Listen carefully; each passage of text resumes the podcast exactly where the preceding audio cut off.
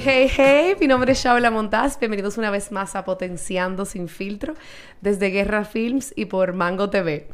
Eh, yo decía fuera de cámara que yo debía decirle a ustedes feliz año nuevo, pero todo eso me confunde, me puso, me puso un poquito nerviosa porque este espacio me encanta por lo fluido que es, por lo orgánico, palabra muy utilizada estos últimos años que fluye, pero también porque me siento que estoy conversando con amigos, aunque no recibo feedback, y en realidad eso sería conversar con amigos, porque yo a veces me voy en un monólogo. Y, y, de verdad que me siento muy cómoda. Entonces, más que, que desearles un feliz año nuevo, un feliz cada hoy. Que cada día, si ustedes deciden empezar su año en el marzo, o como yo, el día de su cumpleaños, que a partir de ese día celebre cada hoy. Solamente les deseo mucha salud porque también se me pega a mí, así no estamos todos en medio de esto que sigue sucediendo. Pero lo que sí les voy a dar es las gracias. Me encanta que Spotify hace ese wrap up a final de año y me gustó los lugares donde nos están escuchando, la cantidad de personas que nos escuchan, pero también me gustó recibir de amigos comentarios sinceros sobre las cosas que aprendieron de las conversaciones, del el progreso, ven que hablo más despacio desde hace un año y me encanta, me encanta seguir aquí en mi diario egoísta, eh, no es virtual, vamos a decir audio televisivo, en el cual yo sí a veces repito conversaciones que yo siento que hubo un mensaje que yo quería eh, que se me quedara. Y en el día de hoy tengo una invitada que le comentaba, pero te lo tengo que decir ustedes porque no tengo filtro, que cuando yo le preguntaba a la gente, ¿y qué puedo hablar con Soraya? Me decían lo que tú quieras. Y yo, mierda. O sea, yo que no tengo esquema, yo que no tengo como un, un, un, estilo específico, me dicen que puedo hablar contigo de lo que sea. Y yo te comentaba que era como, no, nadie me está ayudando a hacer mi tarea. Y empecé a investigar de ti y me sale actriz. Trabaja, eh, tiene una agencia que trabaja con estrategia, pero también sabe de publicidad, pero también eh, publica eh, libros, o sea, es madre, esposa, que eso hay que incluirlo. Ah, y claro. Tengo siete gatos, dos perros. Wow. Entonces, ustedes se pueden imaginar que cuando las personas que yo conocía, que te conocen por, por tu trabajo o por, o por un tema personal, me decían de lo que sea y yo no. No puede ser. Pero me gustó y la otra vez yo me acuerdo que no pudimos hacerlo, yo tuve una situación médica, pero ahora que lo hicimos, yo dije, quiero que sea el primer episodio del año. Porque esa es la intención que yo le puse a mi año, fluir con lo que sea, no necesariamente eh, con cosas que no quiero, pero sí dejarme llevar en conversaciones, en, dentro de oportunidades, con relaciones, para quizás descubrir otras cosas que no sé y que quiero aprender más, o que sé y puedo entregar mejor. Entonces, por eso me gustó, digo, estoy aquí contigo como primera invitada del 2022. Gracias por pues, estar aquí. Gracias. gracias. Bueno, pues aquí estoy a hablar de lo que sea. Como ya te dije, si es una cosa científica, me van a, ¿verdad? Me van a dar un chance porque no traje los papeles. claro, claro, claro. Lo que sea. Ok, yo primero que te que preguntar, que te iba a preguntar ahorita, es, tu agencia se llama Cinco Hormigas Calientes. picantes, Picante, calientes. Son Caribe. Caribe. Cinco hormigas o sea, que dijimos que son que pican mucho. Está bien. ¿Por qué? Picante, Entonces, que las hormigas son trabajadoras. Las hormigas son trabajadoras, representan lo que es el trabajo en equipo. Y las Caribe es por, por ese, ese doble sentido de que pica. Tú ves que chula. A mí me encanta cuando la gente coge un nombre y comienza a decir, a mí me parece que por esto, por aquello, por lo otro. La historia de ese nombre es una historia eh, que, que, muchos nombres pueden compartir en el mundo del branding y es que realmente yo lo trabajé para darle solución a un proyecto que me había asignado un grupo de ingenieros y arquitectos que se iban a juntar a hacer un proyecto, eh, una oficina entre ellos. Em, y entonces yo pensé en estas hormigas que construyen cosas y Caribe porque pican, claro, o sea que van a tener siempre como eh, mucho proyecto. Y entonces pensé en cinco como los dedos de las manos porque las cosas se hacen con las manos, o sea, las hacen ellos mismos. Y yo compuse ese nombre entre muchos otros nombres. Y entonces cuando le presento, ellos me dicen de que, ay, ese está chulísimo, pero es como demasiado simpático para nosotros. Y yo dije, de que, ah, ok. Me gusta mí. Ok, no. Y dije, bueno, pues nada, se queda ahí para otra oportunidad. porque en realidad tampoco estaba tan atado a eso, a esa práctica. Y la otra oportunidad fue cuando yo dije, me voy a ir a hacer mi compañía. Y dije, bueno, y el nombre es este. ¿Por qué? Porque nada, porque eso es que trabajo. Claro. Eh, y, y, trabajo como que haces tú mismo con tus manos y que picante y que caliente y que pica, o sea, como que no me va a faltar nunca eh, trabajo. Y además, después con el tiempo he ido descubriendo que abre conversaciones en todas partes. Totalmente. O sea, yo digo el RNC de mi compañía en el supermercado y tengo media hora de conversación con una cajera. ¡Cinco hormigas Caribe! ¡Ay, Dios, yo pico una! Y llama, di que fulana, oye, ¿cómo se llama la compañía de ella? ¿Y qué es lo que ustedes hacen? Y entonces eso me, ya, o sea, eso me ahorra un montón de, de inversión en publicidad. Claro. Y del lado profesional, o sea, por esas conversaciones, cuando, si tú tuvieses que verte desde fuera y definir qué haces, ¿Qué tú sientes que haces? Porque para la gente tú haces de todo y Ay, sabes qué locos de todo. son. No, yo no sé de todo, pero eh, eh, yo, yo, entiendo cómo la gente puede creer que yo sé de todo. Eh, yo soy una persona opinionada. Entonces, te, te, entiendo totalmente. claro, eh, y me creen cualquier cosa. Así que cuidado. Yo, yo misma le voy diciendo a todo el mundo, señores, tengan cuidado, no me crean todo lo que yo digo. Ni a la gente que habla como y yo. Que tú mismo te lo crees. Tú yo que, misma digo, que, y ese tollo que tú estás ahora inventándote. Eh, mira, ¿qué nosotros hacemos? Nosotros conectamos eh, personas e ideas. Entonces, eh, parecería como que eso lo explica todo y yo sé que no, pero nosotros dedicamos mucho tiempo a conocimiento del consumidor y mucho tiempo a desarrollo de estrategias de comunicación de marcas. Entonces, con eso, todo lo que es colateral, eh, nosotros lo hacemos. ¿Qué es colateral de eso? Eh, entrenar gente. Por ejemplo, nosotros trabajamos en una industria en la que el papel más importante es el brief. Bueno, sí. nosotros entrenamos gente para que haga mejor el brief. Y el brief se llena de cosas que nosotros hacemos, que es investigación, que es eso mismo que digo, conocimiento del consumidor, análisis de categoría y todo ese tipo de cosas nosotros lo hacemos eh, y también lo enseñamos. Y la razón por la que lo eh, no solamente lo aplicamos uh -huh. nosotros para nosotros, sino que también lo enseñamos en la industria, porque nosotros creemos que siempre vamos a tener una industria más chula si todo el mundo trabaja a un nivel más profesional, claro. más duro, más competitivo, y, y, hacemos eso. O sea que en realidad no son tantas cosas.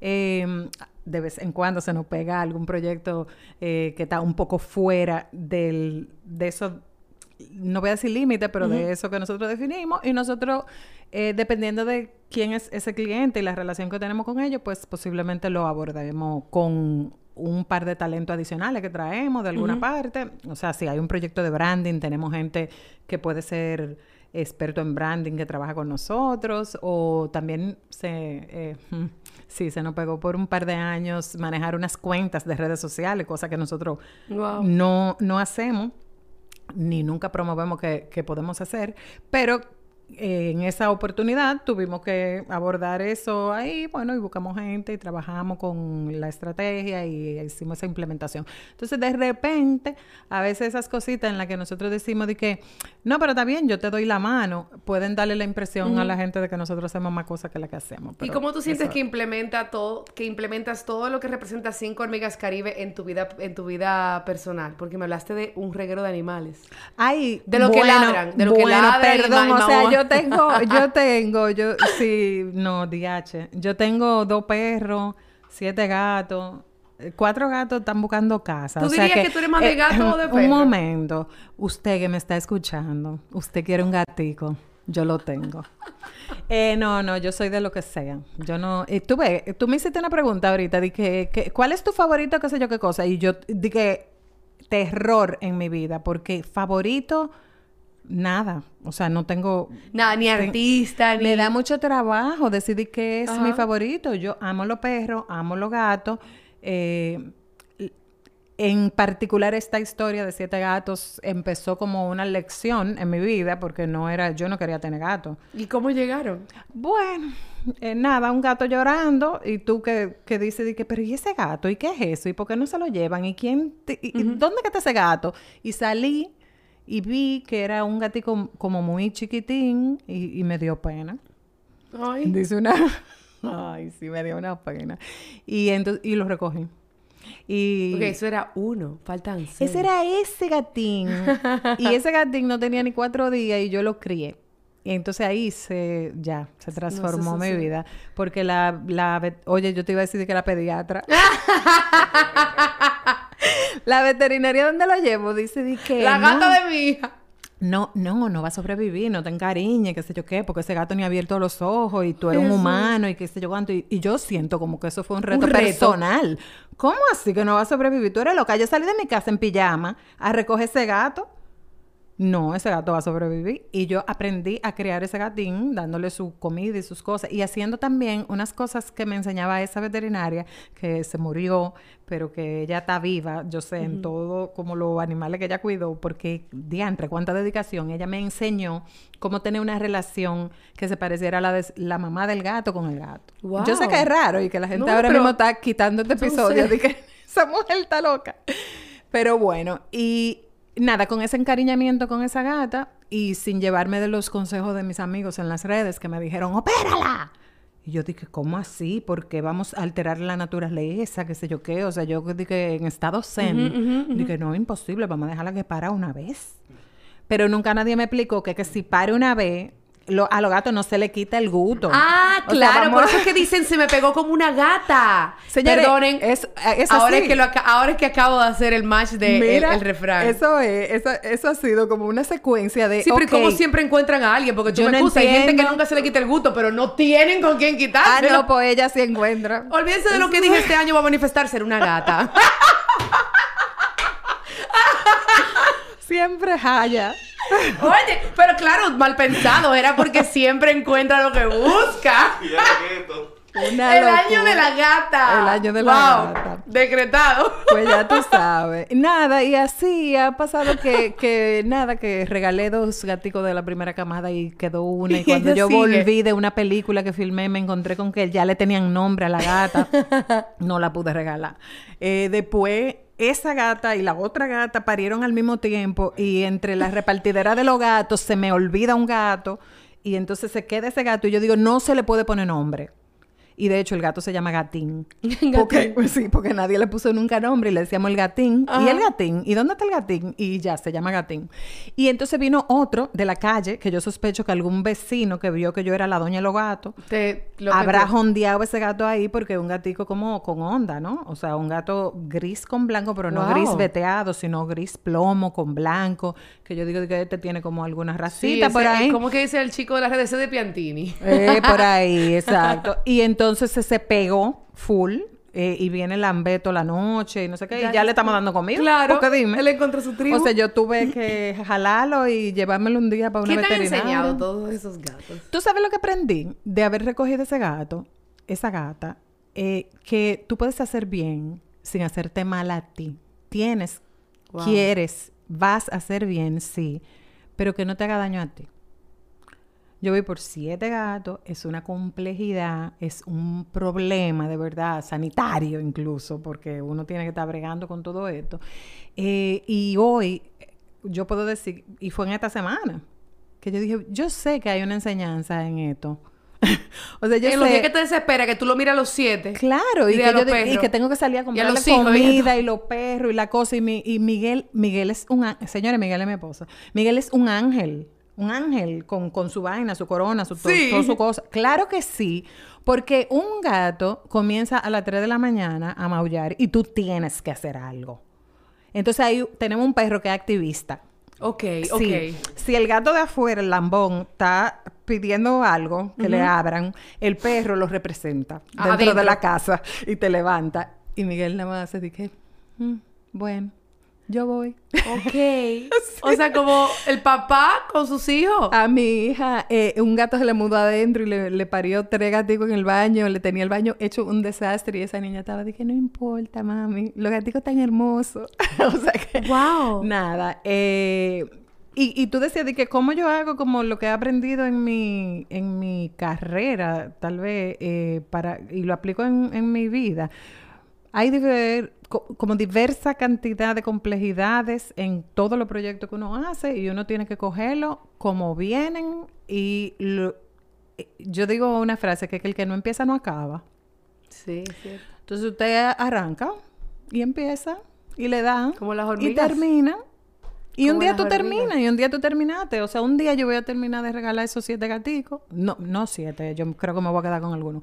Pero un día se va a acabar esa reproducidera loca eh, porque ya, ya yo entendí esa lección. Pero tú crees que los gatos se traspolen a otra cosa. O sea, tú crees que tú has aprendido que esa necesidad, porque el que adopta un gato yo lo veo llorando, yo le doy comida, pero yo a mí no me nace llevármelo. Incluso en mi casa yo solamente tengo plantas, porque como no siempre estoy ahí, yo siento que es un abandono. Y yo personalmente tengo tema con el abandono y me, puedo morir si estoy aquí, de repente la cámara yo veo al, perro mirando el techo, yo ya, está depresivo, se va a morir, se va a suicidar, va a coger, se va a comer la arena, o sea, yo hago toda una película. Entonces, yo siento que tú contándome, digo, bueno, no, pero no todo el mundo se levanta a coger un... Como tú dices, o sea, Miguel es un ángel, mira tu hija, o sea, eh, ustedes también, aparte de que tienen ese nurture, o sea, ustedes son, ustedes protegen, al mismo tiempo tú que tomaste la iniciativa, tú sientes que en, algún, que en algunas otras áreas de tu vida tú también haces eso, o sea, cuidas, proteges. Pero yo tengo pila de hijos paridos con dolor en la calle. O sea, toda esa gente que te dijo que llámala, esos seguramente son hijos míos toditos. No, sí, yo soy así, yo soy como mamá. Eh, eh, a pesar de un carácter muy fuerte que tengo, o no sé si a pesar, pero bueno, junto con ese carácter muy fuerte que tengo, o sea, yo soy de que ese, ese niño mío, ven, camina. Ven, niña, que te voy a resolver ese problema. Eh, que es algo que yo he tenido que frenar. Porque eso es una vieja metiche, una mamá metiche. Eh, yo decía una vez que yo voy a hacer un programa que se llame Mamá Metiche. Porque yo. Chulísimo, halo. Yo soy feliz parando a una gente en el supermercado y diciéndole, mira, me ven acá. Tú sabes que oh, yo, soy esa tipa, el DH. Y yo salgo después y ahí mismo yo digo, de que, ¿qué metía? No, yo te entiendo porque ahí me pasa que yo digo. O sea, yo digo, señor, pero ese perfume suyo sí es bueno. Y yo, ay, Dios mío, ahorita creo que lo estoy enamorando. O me pasa que yo miro a alguien y yo digo, di que es que, wow, tu vestido es bello. Venga, ¿qué tú lo compraste? Mire ese color. Y mire, ¿sabes qué? Una vez, venga, ve esta chica que se parece a ti. Usa esos colores, síguela y usa los colores que ella usa. Y de repente yo estoy de que, hay que yo soy tan doña. una cosa de que soy creepy. Sí, yo soy esa doña. Yo o sea, yo no tengo mucho respeto al espacio personal en cuanto a conversación. Sí, conversación. Sí, yo hablo de lejos y soy de la que da la mano, pero estoy dando la mano, pero ya te conté toda mi vida. Entonces, ¿para qué me diste la mano? Ya dame un abrazo. Ya, vamos, vámonos juntos. Sí, yo soy así, yo soy eh, cuidadora. Yo soy cuidadora. Eh, y además que me complico muy poco. O sea, yo me complico muy poco. La gente ve de que, que yo tengo toda esa cosa y yo estoy de que... Y no, sí, pero yo juego tenis también. O sea, que no es como que yo tengo una mi vida... disciplina, porque el tenis un, es un juego... Yo lo veo como un juego en equipo, pero solo. Porque tu lado de la cancha lo proteges tú. Ahora, si estás en un doble o si nunca doble, nunca doble. Eh, no, yo aprendiendo además. Y, y, yo, y yo hago muchas cosas. Yo hago muchas cosas. No me complico. Eh, cuido lo que tengo que cuidar. Yo creo que si esos gaticos vinieron para mi casa es por, algo. Dicen los orientales que eso es eh, porque ese, ese gato siente eh, protección y siente un lugar seguro. Y, y, exactamente. Entonces, bueno, mira qué lindo. Y de todas las cosas que tú haces, ¿cuál es la que más te gusta? O sea... Ay, qué loca. No sé. Ah, ¿verdad? Que no, no podemos hablar de lo que más nos Ay, yo no elijo. Yo no elijo. Mira, yo empecé a actuar hace seis, seis años ya será, o, o quizá un poco más. O sea, yo me fui a estudiar. No me fui para ninguna parte. Estudié, eh, me puse en una escuela donde eh, por primera vez promocionaban talleres de teatro para adultos sin experiencia. Y yo dije, eso es a mí, eso soy yo. Y arranqué para allá. Y me puse a hacer eso. Y alguien me dijo, dije, bueno, pues entonces ya tú no vas a hacer tu, tu trabajo. Y yo dije, ¿qué tiene que ver? Pero no estoy entendiendo. O sea, yo puedo hacer las dos cosas. Ajá, pero te tienes que concentrar. Y yo dije, bueno, una cosa a la vez me concentraré. Pero, pero no veo, no hay ningún papel que diga que yo tengo que no hacer aquello para poder hacer esto. Al revés. De hecho, me sirve muchísimo. Todo lo que yo trabajo tiene que ver con insights. Eh, en aquello del consumidor y en actuación de las personas y los personajes que me están planteando ahí. Entonces, uff, perfecto. Entonces, no, no sé qué es lo que más me gusta. Cuando estoy haciendo una cosa me gusta eso y cuando estoy haciendo otra me gusta lo otro. Es que te, entiendo mucho y para mí, o sea, todo lo que tú dices me hace muchísimo sentido. En estos últimos seis meses yo me certifiqué como buzo, hoy empiezo una clase de flamenco, yo voy al gimnasio en la mañana, en la tarde eh, grabo un podcast, en el día trabajo con una vida energética, hago juego de cartas, de repente ahora también quiero aprender a hacer cerámica, estoy buscando talleres de cerámica, entonces a mí no me hace ruido, pero sí eh, me ha tocado rodearme y digo que es, es bueno porque veo la otra cara de la moneda y me ayuda a ser más empática y paciente con personas que se quedan como, pero, pero, ¿por qué no coger una sola cosa y hacerlo a cabalidad? Y mi respuesta es, bueno, es que yo no estoy buscando nada para, para vivir de eso, en el cual tengo que ser experta para entregarlo y cobrar, es simplemente porque Me encanta el mar, bueno, déjame bajar. me gusta. ¿tú, sientes que, que sí, que, que el mundo quizás, o sea, que somos un por ciento quizás no tan grande, el, el cual nos permitimos probar de todo y probarlo de una manera consistente, porque no lo probé por un día, es, o sea, lo probé por años. Mira, tú sabes que yo no sé cuántos podríamos ser, ni si somos un grupo, pero yo, eh, yo, yo mm, pensé una vez que esas cosas que te dicen es que, que tú tienes hasta tal edad para hacer tal cosa, o tú tienes hasta tal límite, o yo nunca lo he respetado. Eh, o si tú eres hembra, tú no haces esto. O sea, eso es, para mí, eso son como cosas que desde pequeña a mí me han pasado muy, muy, muy por arriba. Yo no sé si es por alguna condición o lo que tú quieras, pero yo no lo entiendo. Eh, integralmente, yo eso no lo, no lo, no lo entiendo. Entonces, yo quiero aprender a hacer cosas, yo aprendo a hacer cosas. Yo quiero trabajar en algo y no necesariamente por ganar dinero, ¿eh? porque yo no trabajo en actuación porque yo quiero ganar dinero en eso, yo quiero trabajar en eso porque yo quiero vivir esas vidas de esos personajes, yo quiero, qué sé yo, eh, participar de algo artístico en lo que yo pienso que puedo y, que tengo algo de talento eh, y, y lo quiero hacer. Eh, entonces, mi, mi, esa métrica de que si es por dinero o no es por dinero, eh, no existe. Claro, Por ejemplo, en mi carrera, yo considero que yo la trabajo a cabalidad.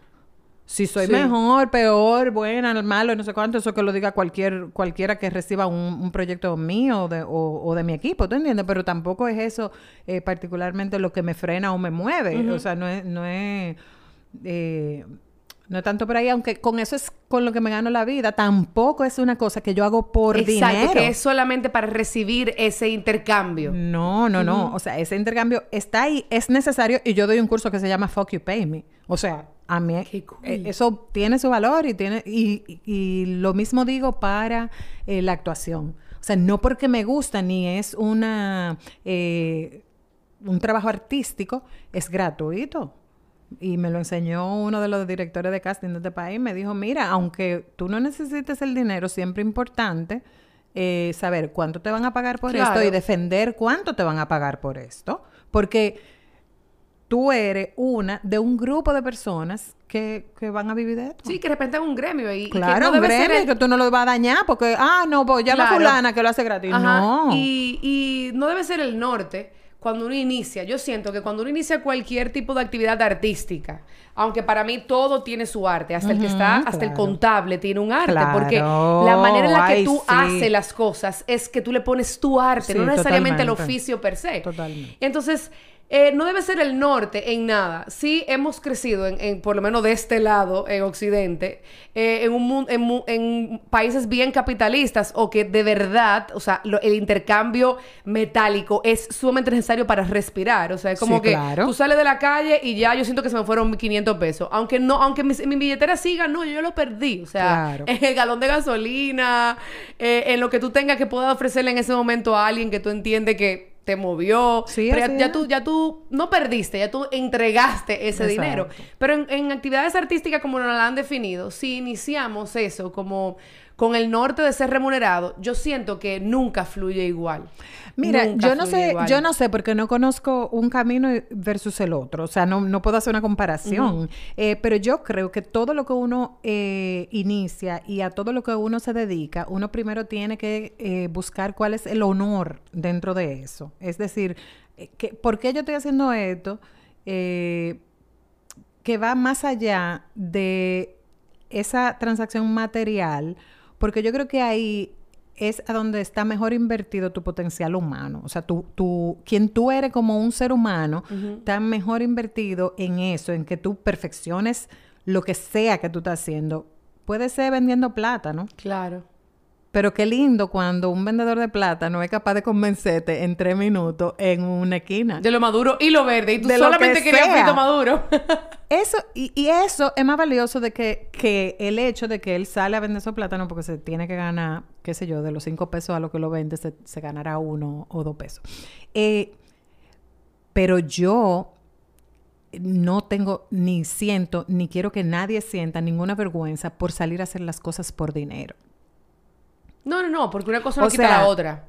Claramente, yo salgo a obtener un recurso que me permite vivir una X vida que yo quiero vivir, sea básica, sea la que decidí o la que en ese momento necesito, sea la, cantidad que la que tú necesites, exactamente, porque si no hay opciones, pero no es en las que vivimos.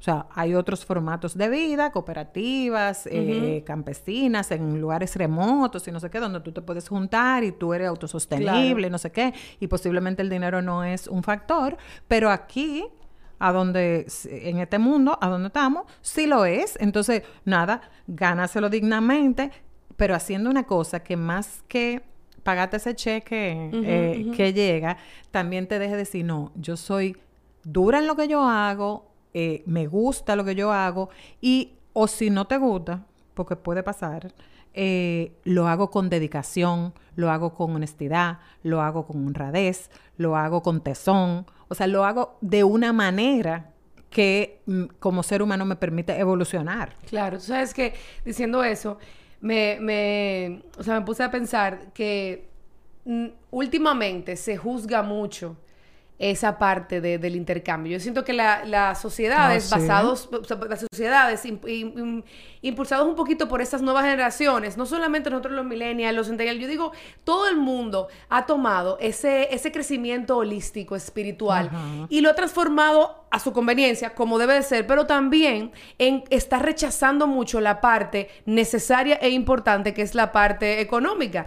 Y entonces aquella persona que, que públicamente o alardean, digo, yo no lo veo como alardean, sino se le nota eh, su riqueza basado como tú la veas, porque hay diferentes tipos de riqueza, o aquellas personas que sí, o sea, exigen, como tú dices, fuck you, pay me, o sea, exigen eh, eh, remuneración por su trabajo o impulsan a que eso pase, empezamos a ponerles sticker de materialista, interesado. Cuando tú hablando, yo decía, sabes que yo he pecado por hacerlo, como, diatre, qué interesado. No, porque yo de alguna manera, que, que, mi trabajo te llegue automáticamente el recibo y que, aquella persona tenga que sentarse a negociarlo contigo, no quiere decir que somos diferentes. No. Simplemente que ya lo mío, porque, o el ejemplo más, más, perfecto, tú sabes el rango que de precio que hay en un salón de belleza. Sabes que en diferentes, dependiendo del tipo de salones, eso es lo que tú vas a pagar.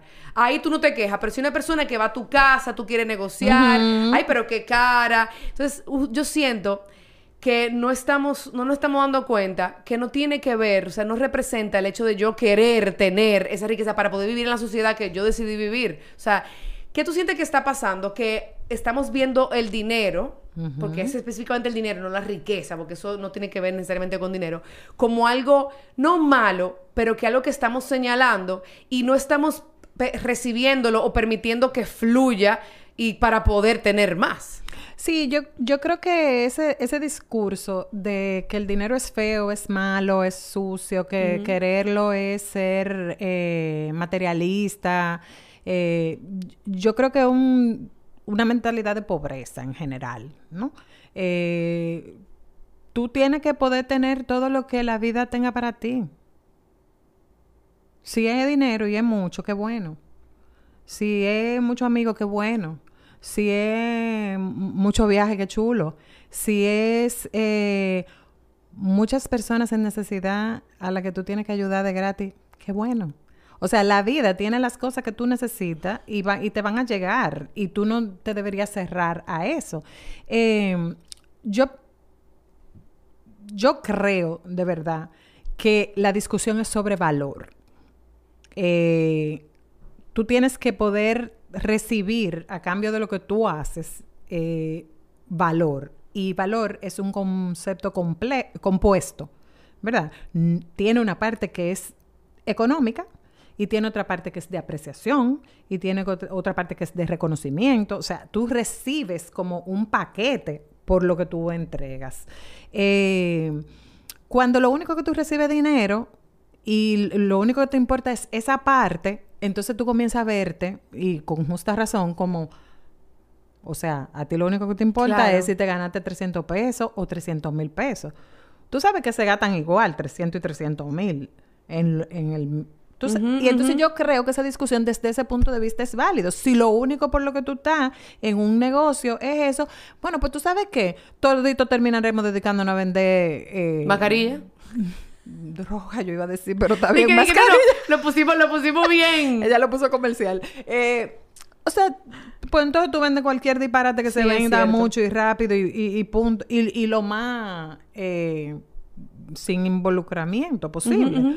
Eh, y no, no se trata de eso. Se trata de tú generar esa riqueza de la que tú hablabas, que incluye esa parte económica. Yo creo que mientras más rápido nosotros lo veamos, no como necesario malo, sino como necesario bueno y merecido, mejor, más rápido se saca esa discusión eh, del, del, medio. Sí. Cada vez que tú te sientes a hablar sobre lo que tú mm, eh, eh, cobras por esta tarjetita, tú no puedes sentir que tú le estás robando a la gente. Claro. Tú tienes que sentir, esto yo me lo merezco, yo me senté, esto se me ocurrió, yo con cariño me senté a pensar en el diseño y lo cambié ahora y no sé cuánto, o sea, yo me merezco ganarme claro. eso. Es más, me merezco ganarme más. Como digo yo siempre, que yo gano muchísimo más de lo que necesito, pero muchísimo menos de lo que merezco. Claro. Y, y esa mentalidad de abundancia, no sé qué tú opinas de eso, y incluso este año, yo siento que el 2022 sigue, sigue siendo, yo, quiero pensar que este es el post pandemia, pero el, el Omicron, yo, digo Omicron, el Omicron nos ha enseñado que, hold that thought o sea, eh, como dicen los norteamericanos, hold your horses, espérate. Seguimos ahí. y yo pensaba, el año pasado todo, todos pensamos que el 2021 iba a ser el año que no necesariamente que bajó la marea, pero que ya paró la turbulencia.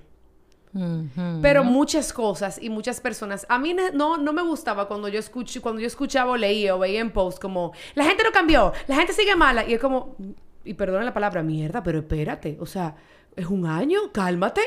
O sea, llevamos, llevamos 13 de enero y honestamente, yo, hay cosas que yo digo, ¿qué? O sea, como que yo sigo escribiendo 2021 y no justificando al otro, es, yo, a mí me gusta dar el beneficio de la duda y también cambiar la perspectiva en la cual uno mire esas conversaciones, empezando por la del dinero, empezando por el cambio que todos tenemos que hacer cada quien lleva su ritmo. Entonces, no necesariamente porque pasamos una pandemia, que eran palabras que uno escuchaba en los libros de texto de universidad o en las películas, de repente yo tengo que ser otra persona porque algo me pasó. ¿Y si no me pasó nada? ¿O si yo no permití que me pasara nada? Y atando a lo que conversábamos, ¿y si todavía yo no veo mi trabajo que merezco ese intercambio? Entonces, vamos a, vamos a darle un chance. Y por eso hay colaboradores, por eso hay líderes, directores, gerentes. Por eso también uno mismo en su vida profesional va escalando a cierto ritmo y con ciertas responsabilidades Ahora, como tú crees que tú estás listo para eso? Así es. Eh, tú sabes que yo digo que la salvación es personal. E, eso incluye que la evolución es personal. Ese, ese, ese, quizá porque como trabajo siempre con gente y veo, y, yo todo el tiempo estoy conversando con gente, haciéndole entrevistas, preguntándole qué piensan, qué miedo tienen con respecto a muchas categorías, pues yo digo de que a veces tú oyes una narrativa en, en las redes pero cuando tú te sientas a hablar con la gente, esa gente tiene su agenda personales, particulares, sus necesidades, cómo ven la vida, muy claro para ellos. Entonces, eh, yo creo que eso de eh, no cambiaron, no qué sé yo qué, yo me quedaba también un poco como mirando y yo decía que, ah, porque tú estás esperando que el mundo se transforme realmente y no solamente que se transforme, sino que se ecualice, o sea, que todo el mundo sea igual. Porque en el fondo, un poco, cada quien quisiera ser un poco el Dios eh, y que todo el mundo sea a su imagen y semejanza. Eh, cambió, cambió muchísimo. Y, y, entonces hay diversidad, igual que siempre. Claro. Claro. O sea, y, y los cambios fueron personales. Y, y, en, seguimiento a lo que tú dices, a mí me pasó que yo escuchaba conversaciones y yo le decía, yo tengo un tatuaje que somos, o sea, el símbolo de igual pero diferente, o sea, de que somos todos iguales pero diferentes. Para mí no es que todos teníamos que cambiar, es que por primera vez a todos conscientemente vimos que nos estaba pasando lo mismo. porque día a día a todos nos pasa lo mismo. ¿Qué significa? Día a día, el que está vivo te está pasando lo mismo. Estás respirando, estás enfrentando tus situaciones. Eh, que yo, mi, papá me enseñó, no se dicen problemas, situaciones. Problema es lo que no se puede resolver. Ah, estás enfrentando situaciones, estamos, estamos viviendo. O sea, todos los días estamos enfrentando lo mismo. Ahora, la pandemia simplemente nos hizo ver que al mismo tiempo una sola situación nos podía pasar a todos, pero no necesariamente tenemos que cambiar. Ahora, yo te tengo una pregunta con relación a lo que tú decías de que la evaluación es individual, el crecimiento es individual. En la parte del crecimiento o la evolución, yo tengo un dilema porque yo sí creo que es individual en, mi caso que vivo sola no tengo una familia no tengo una pareja o sea no no no tengo no voy formando mi comunidad. Pero al momento que yo decido formar una mini comunidad eh, socialmente influenciar en el crecimiento de otra persona sí yo tengo que trabajar en equipo un crecimiento. Pero eso no es una cosa que planificas tú ah, aunque tú vivas bajo esa ilusión. Eh, tú puedes vivir bajo la ilusión de que tú estás realmente formando eh, y, dirigiendo la evolución de tus hijos, como en mi caso, ¿verdad? que tengo dos. Eh, y cuando, eh, bueno, nace la primera, que es una niña, y yo me lo encontré súper fácil, porque bueno, yo soy chica. Claro. Entonces, eh, fácil. Yo sé. Una papita. ¿Eso crees tú? Me, me nace el otro, que cuando viene sabemos que es un varón, y yo me pregunto por primera vez, wow, ¿qué, qué, qué voy a hacer? ¿Qué responsabilidad crear un varón en este mundo? En el que hay tantos problemas para las mujeres, eh, tanta desigualdad, tanto no sé qué. Yo me preguntaba eso en ese momento. Mi hijo nació en el 2008. Eh, y yo dije, no, tengo que criar a ese hombre que yo quisiera que existiera hoy, como para que no estuviéramos viendo todo esto. Eh, y con ese empeño, yo comienzo ese camino con esta dos gente y un día mi hijo me dice, bueno, pues tú sabes que yo quiero ser niña. Digo, oh, ¿y por qué? Y me dice, ah, pero que a la niña es todo, todo se lo quieren dar a las niñas, a la niña hay que protegerla, a la niña no se le puede dar golpe, a la niña no se le puede esto. Todos los discursos que se le iban enseñando a un niño que prácticamente acababa de nacer, tendría tres o cuatro años. Sí, ¿eh? acababa de nacer. Y él no sabía que había hombres que abusaban de nadie. Claro. Él no sabía que, que, que había gente que resolvía la cosa a golpe. Él no sabía eso. Pero él estaba oyendo que a las niñas le daban unos privilegios. Este niño del 2008. claro. Y yo dije, ¡ay! Ah, no, espérate. No, déjame contarte. Y entonces hemos invertido un tiempo contándole, dándole herramientas para que él no se sienta un abusador, un, bueno, un malandro. Claro. Eh, simplemente porque es varón.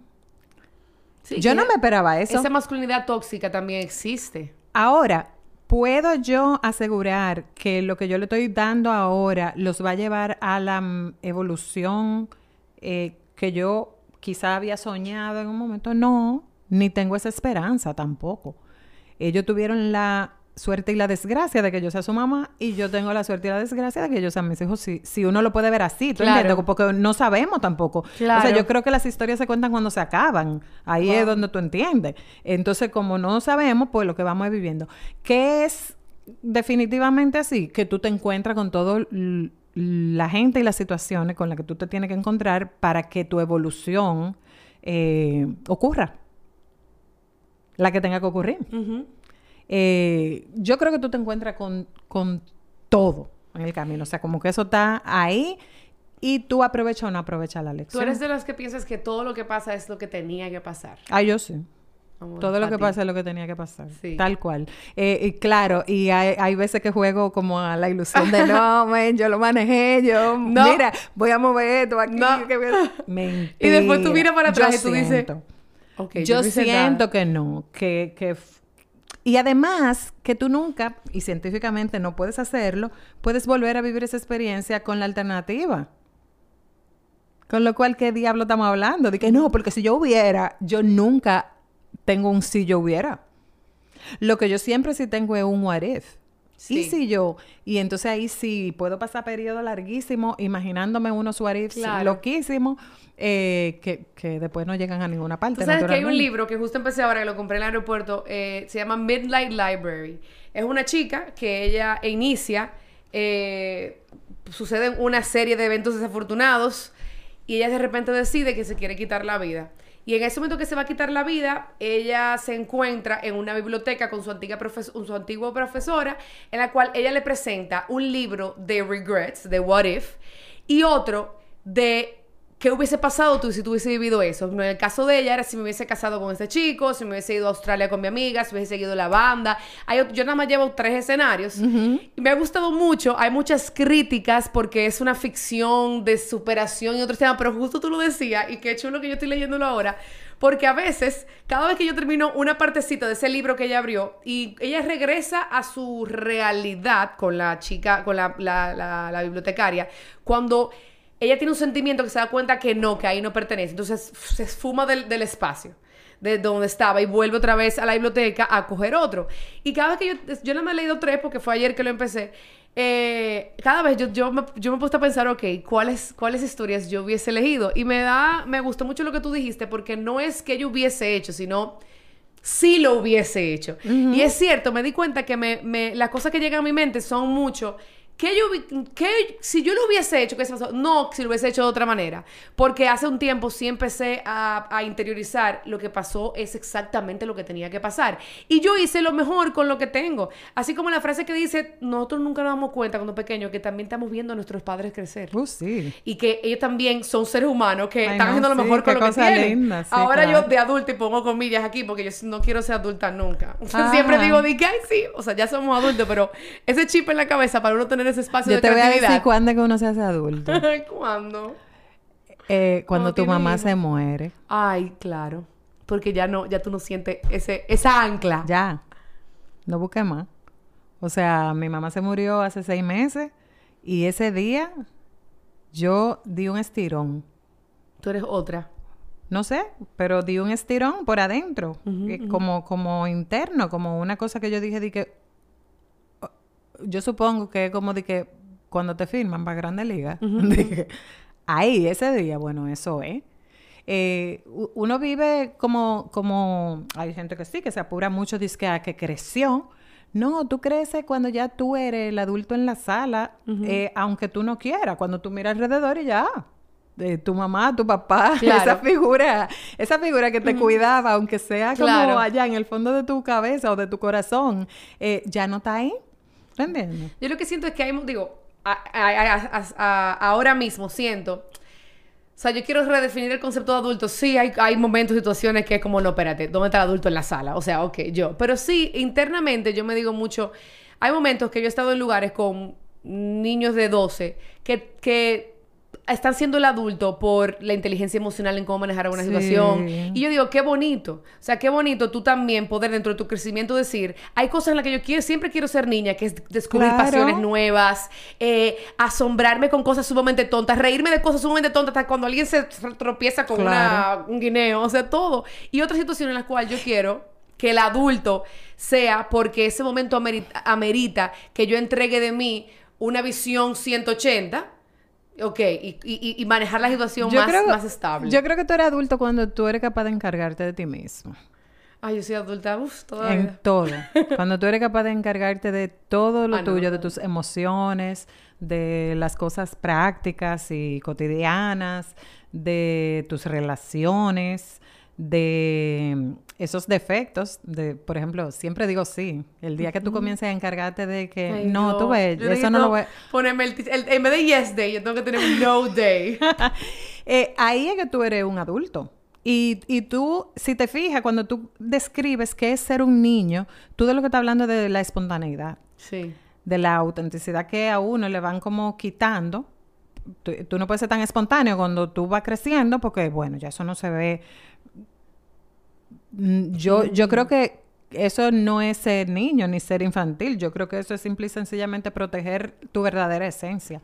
O sea, tú tienes que poder ser... Si tú eres goofy, bueno, pues tú sigues siendo goofy la vida sí, entera sí, sí, y no hay, hay ningún que... problema. Y después hablamos serio, ¿eh? Hay, como tú dices, hay cosas del carácter que siempre van con uno. Oh, pero claramente. Y, y yo creo que también eh, tú te afianzas en esa adultez el día que tú rescatas esas cosas y dices, bueno, así es que yo soy. Eh, pero no así es que yo soy en esa... Desde el ego. Y, y desde lo agrio, ¿no? Porque sí. muchas veces la gente dice eso cuando se pone como rabioso. ¡Ah, yo soy así! Ya soy refunfuñón. No. Yo soy así, yo soy una payasa, yo me río, sí, yo me río de esa tontería, me encanta ver a la gente cayéndose y me voy a reír Ajá. de eso, aunque me vengan ahora como a decir que, que wow, que, que la falta de empatía y Ajá. vaina. No fuña, da risa. Exacto, O sea, el día, que tú, el día que tú llegas a eso, tú dices, ok, me estoy haciendo adulto. Me estoy haciendo adulto. Pero de que ir al supermercado, lavar la ropa. No, eso, no, eh, eso, es vivir. Eso es vivir. Eso es vivir. Y eso, Eso lo es puedes hacer a los 15, a los 16, a los 68. Y hay gente que no, que no puede. Hasta los eh, 50 no lo puede hacer. Y que, así como las cinco hormigas caribe, ¿qué cinco cosas tú, quisies- tú quisieras ver más en nuestra sociedad que, que, has, que has visto que, has- que han resurgido? No que faltan, Mm. sino que tú quisieras ver más porque te está gustando lo que ves, porque dentro de, puede ser hasta de estrategias dentro del ámbito profesional o el ámbito personal, pero ¿qué, qué has visto en estos últimos dos años que, que es que tú dices, mira, eso es como lo que yo, cuando yo pienso en las cinco hormigas caribe, qué bonito verlo reflejado en estas cosas. Mira, yo, yo quiero ver más gente teniendo ideas y haciéndolas realidad. O sea, eh, eh, no solamente teniendo la idea, sino ejecutándola, caminando para eh, verla materializada en lo que sea. En una película, en un libro, en un, una- en un app, en una carta, en un lo que sea. Eh, eh, que se le ocurra a la gente. Quiero, quiero ver más de eso. Quiero ver más de gente eh, que está estereotipada, saliéndose de ahí. Como por ejemplo, no, que la gente joven es tres puntos. Llénenlo con lo que a ustedes Wow, se le acabe de cruzar. Eh, pues tú sabes que no. Hay un montón de gente joven que no están dentro de ninguna cajita eh, que, que son igual de diversos que lo al revés. No, que los viejos, eh, los, eh, qué sé, eh, la generación X, eh, ujú. no sé qué. sí, sí. No, también hay diversidad. todo. Eh, y entonces yo creo que ahí eh, ver a esa gente manifestándose de maneras distintas eh, también me parece que es algo que yo quisiera ver más. ¿Qué quiero ver más? Vida afuera. Vida, vida afuera en parques, en la calle, caminando Fuera las concreto. aceras, fuera del concreto. Y tú sabes por qué caminando y viviendo parques, aunque no estén eh, súper... eh, ¿Cómo no lo ah, imaginamos la pero ahora ajá. mismo, porque lo que no se vive no se modifica. O sea, yo creo de verdad que hasta que la ciudadanía en general no comience a pisar esos espacios y a decir, ay, mira, pero yo no me había fijado, pero aquí hay que arreglar esa acera, pero aquí hay que poner un árbol, ay, no, no me pueden cortar eso, me tienen que poner un banquito, tiene que haber una cosa que recoja la basura en, en tal sitio. Eso no pasa si tú estás arriba en tu torre en el qué sé yo Claro. cuánto piso. Sí, es Eso cierto. pasa cuando tú estás ahí afuera y comienzas a salir y comienzas a darte cuenta de que tenemos espacio muy, muy chulo. Yo acabo de ver una cosa ahí como que pusieron en el Parque Iberoamericano un cafecito. Ay, y me la gente está loca con el cafecito. Y yo digo, di que claro, y que, pero vayan. Ajá. Para que entonces veamos cómo después se puede hacer un cafecito también en el otro parque que pusieron en, qué sé yo, eh, en la esquina de tu comunidad. Eh, qu- quiero ver más de eso. ¿Qué más yo quiero ver más? Eh, ay, Dios. Yo estoy tratando como así, eh, en el fondo, pensar algo que he visto bonito en el tránsito. Sí, bueno, sí. Yo quiero ver más gente que, que se quedan parados Sí. en el semáforo. Y usa Es- la dirección. Aunque está en verde, porque saben que no le va a dar tiempo a meterse Claro. en el de adelante, porque su, su vida vale algo. O sea, ellos, ellos están, están ahí, están vivos y se están dando cuenta de que aunque, Claro. a menos que ocurra un milagro, si ellos avanzan, no van a Sí, cruzar. sí. O sea, yo quiero ver más de eso. Y yo lo he visto, ¿eh? O sea, he visto gente que conmigo, porque yo soy la, la loca estúpida que se para y el de atrás Yo me ta- yo- y, explota. y yo me quedo igualito. Yo subo la música. Sí, el de atrás me explota tocando ahí. Eh, ¿Y qué más yo quiero ver? Eh, wow. No, no sé eh, si he visto suficiente, no sé, de, de actos de, de- de bondad reales. en, Sin agenda. Sí.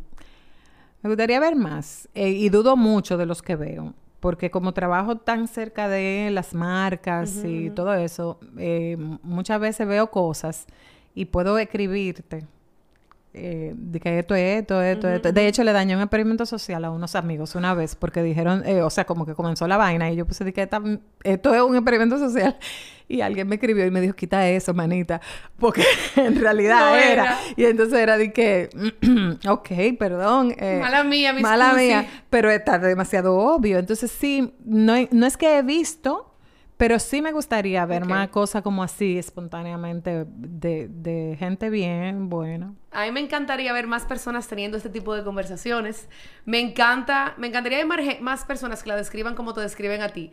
Ella puede hablar de todo, ella sabe de todo, porque yo nunca lo recibí desde un comentario alimentando tu ego, sino qué lindo que ella se permite conocer y así puede hablar. O sea, el hecho de que la gente, ahora que tengo estos minutos conversando contigo, me doy cuenta que te describen así, porque tú te permites abrirte a ser vulnerable en los aspectos que te que, que, que lo amerita ese momento y conocer y escuchar. Entonces, por eso puedes comentar y hablar de todo. Yo te agradezco muchísimo.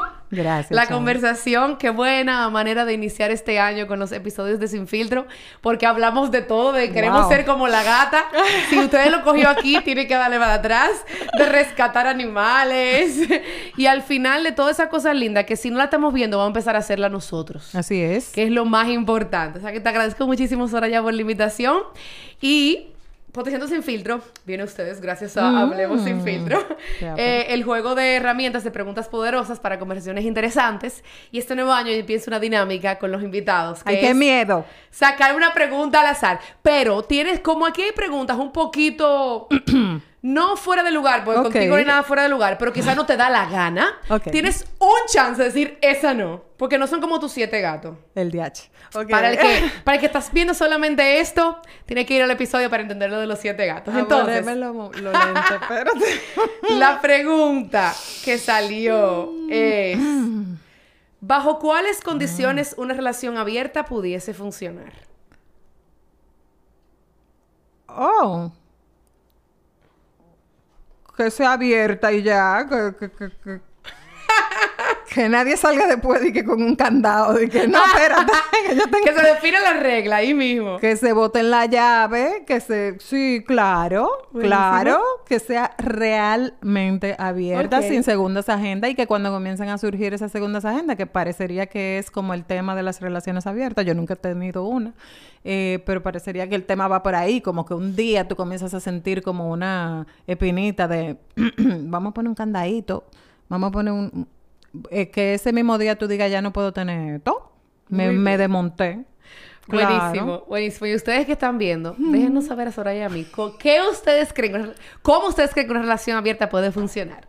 Mi nombre es Shaula Montaz y esto es Potenciando Sin Filtro desde Guerra Films. Gracias. Gracias.